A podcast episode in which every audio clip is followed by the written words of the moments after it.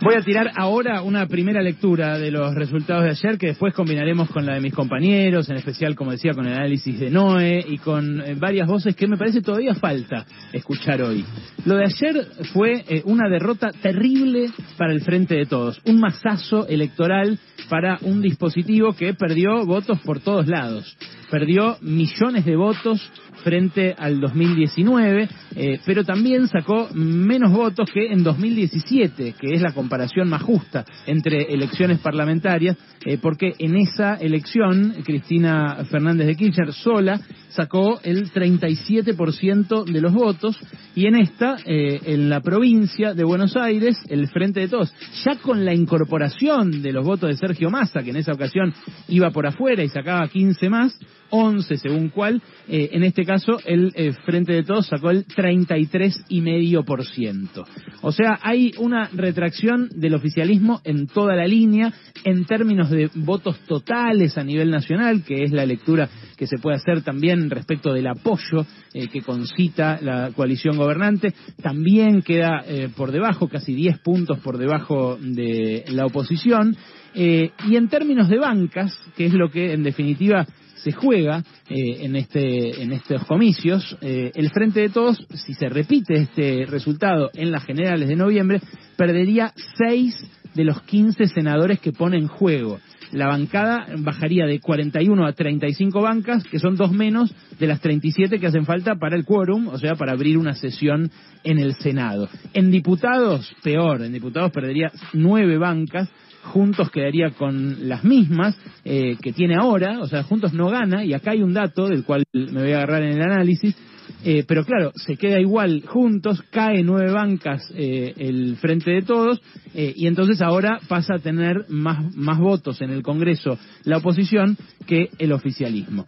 la interna que libró el oficialismo a su vez en la elección tiene perdedores de distinto calibre porque el Frente de Todos no tenía listas separadas, pero también disputaba su interna.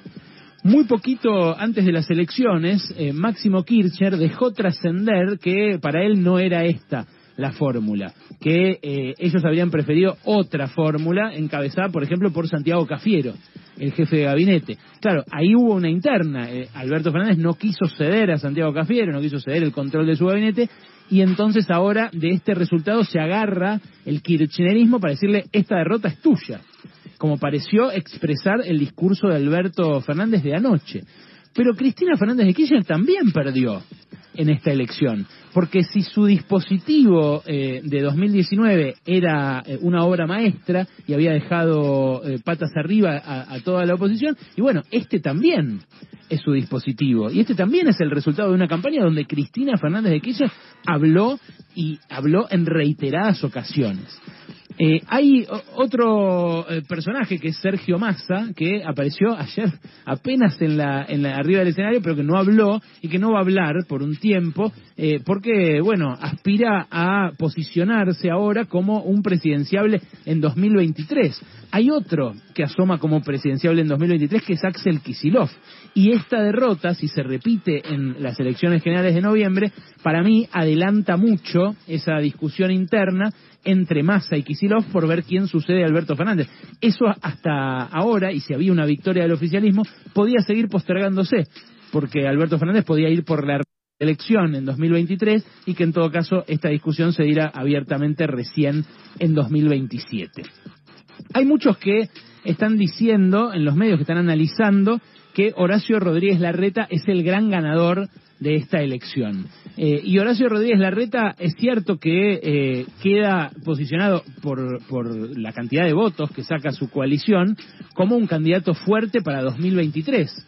Eh, porque, bueno, ratifica el liderazgo en su distrito, cosa que muchos de los gobernadores que también se anotan en la presidenciable no lograron. Ayer hubo palizas para la mayoría de los gobernadores peronistas en sus distritos, en sus provincias. Eh, entonces, bueno, ahí aparece, ahí emerge la reta como eh, presidenciable. Pero no puede festejar un triunfo eh, abrumador la reta. Primero porque saca 48 puntos en la ciudad de Buenos Aires, que históricamente le sonrió al macrismo, y donde venía de sacar 55 puntos. Entonces pierde votos en relación a la última elección. Por otra parte, de los 48 que saca, 20 son las colectoras que él no quería que se presentaran. López Murphy y Rubinstein con Suárez Lastra. En la provincia de Buenos Aires, el batacazo, el verdadero batacazo, lo da Facundo Manes. Facundo Manes sacó de los 38 puntos 15,2. Y Diego Santilli, que jugó con todo el aparato de todos los municipios pro y con toda la plata y toda la publicidad de la ciudad de Buenos Aires, sacó 22,8. O sea, eh, la verdad que la, la repartija eh, bueno, fue muchísimo más pareja de lo que se esperaba para una elección en la cual esperaban, no sé, que le ganara 4 a 1 eh, Santilli Manes. Y ahí nos, nos, eh, nos arrimamos al carácter de voto castigo que para mí expresa inequívocamente este voto, este, esta elección, estas pasos.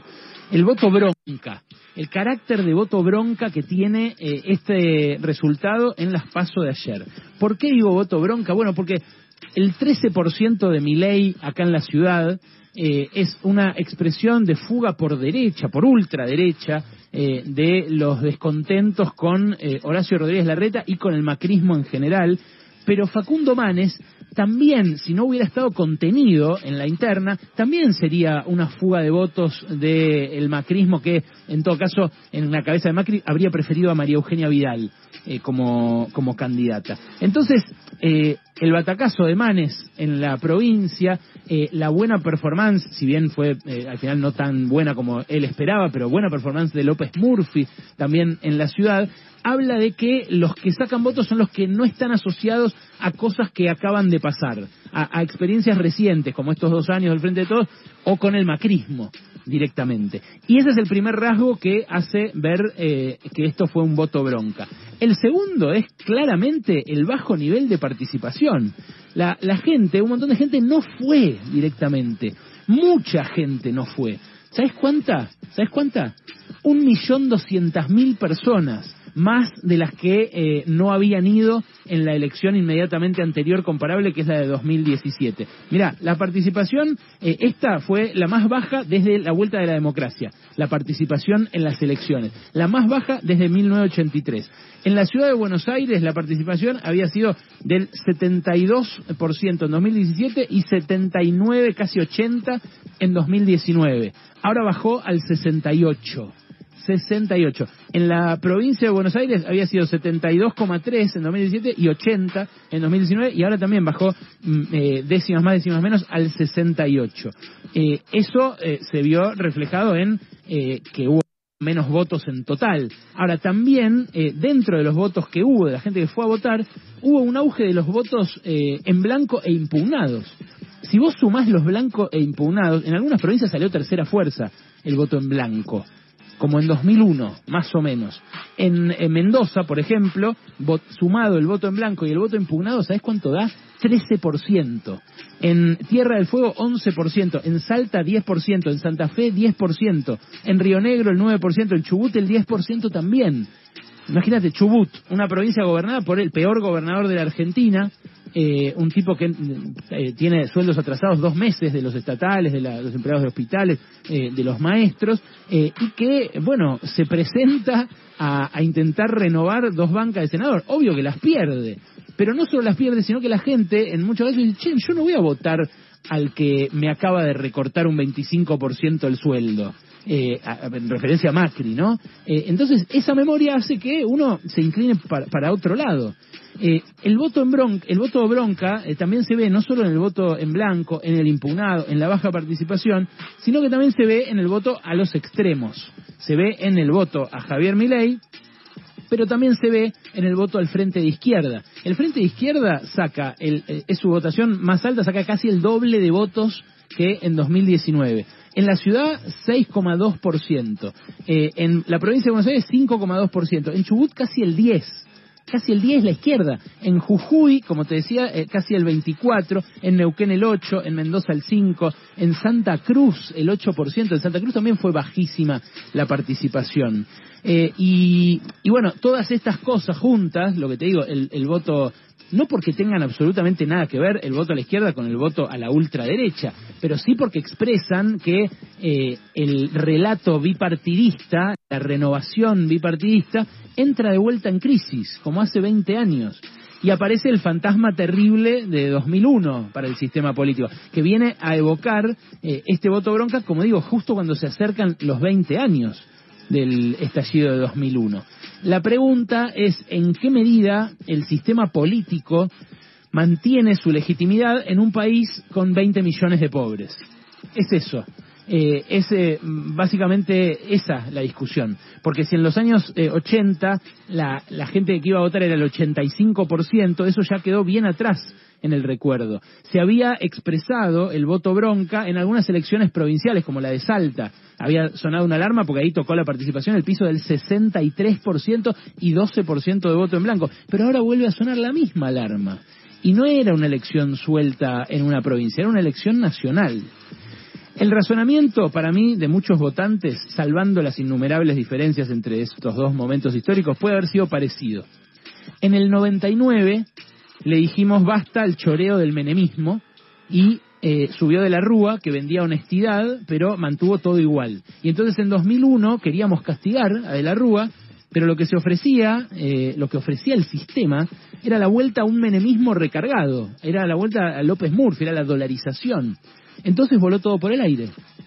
Porque lo que ofrecía el sistema era un espejo retrovisor, no un parabrisas para mirar para adelante. Y ahora, y ahora, en 2019 le dijimos basta a la misiadura que impuso Macri y subió Alberto que dijo que iba a ser todo al revés, pero tampoco.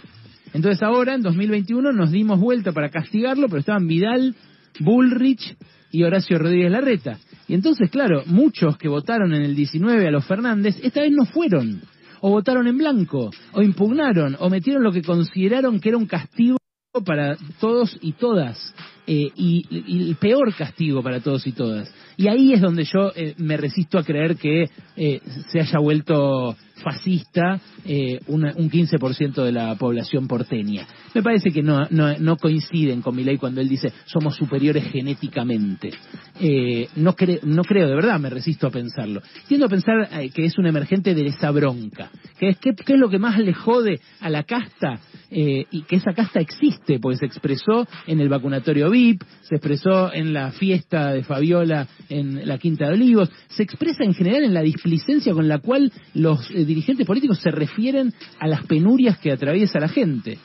Y no son pocos, de vuelta, ¿eh? no son pocos, son un millón doscientos mil que no votaron. Eh, y en general el kirchnerismo, pero el peronismo en general, eh, suele decir eso es la antipolítica.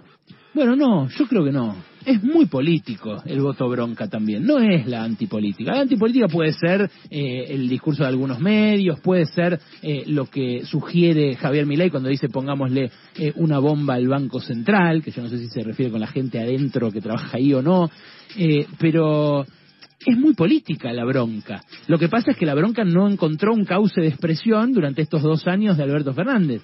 El llamado de Alberto Fernández a quedarse en la casa era no solo un llamado sanitario, era también un llamado político. Cuando la oposición salió a marchar, no hubo eh, un, eh, gobierno que dijera, bueno, nosotros también movilizamos. Priorizó lo otro, priorizó el cuidado ante la pandemia. Pero en ese cuidado ante la pandemia falló también, porque después vimos que hacía fiestas en ese momento en el que nos decía quédate en casa.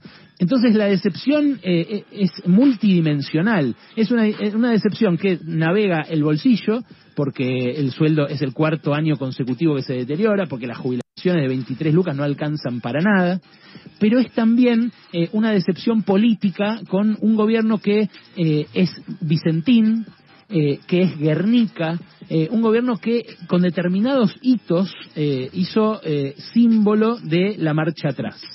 Y la verdad, eh, la convocatoria que había hecho en 2019 era completamente otra. Era revertir todo lo que hizo Macri. Bueno, ahora le queda la chance, estos 62 días que estamos bromeando, eh, para intentar dar vuelta una elección como la dio vuelta, por ejemplo, eh, Macri en 2017, cuando le terminó ganando a Cristina Fernández de Kirchner con Esteban Bullrich. ¿Qué hizo Macri en ese momento? Un festival de guita que repartió para todos lados, encima prestada, ni siquiera regalada. ¿Se acuerdan los créditos argentinos?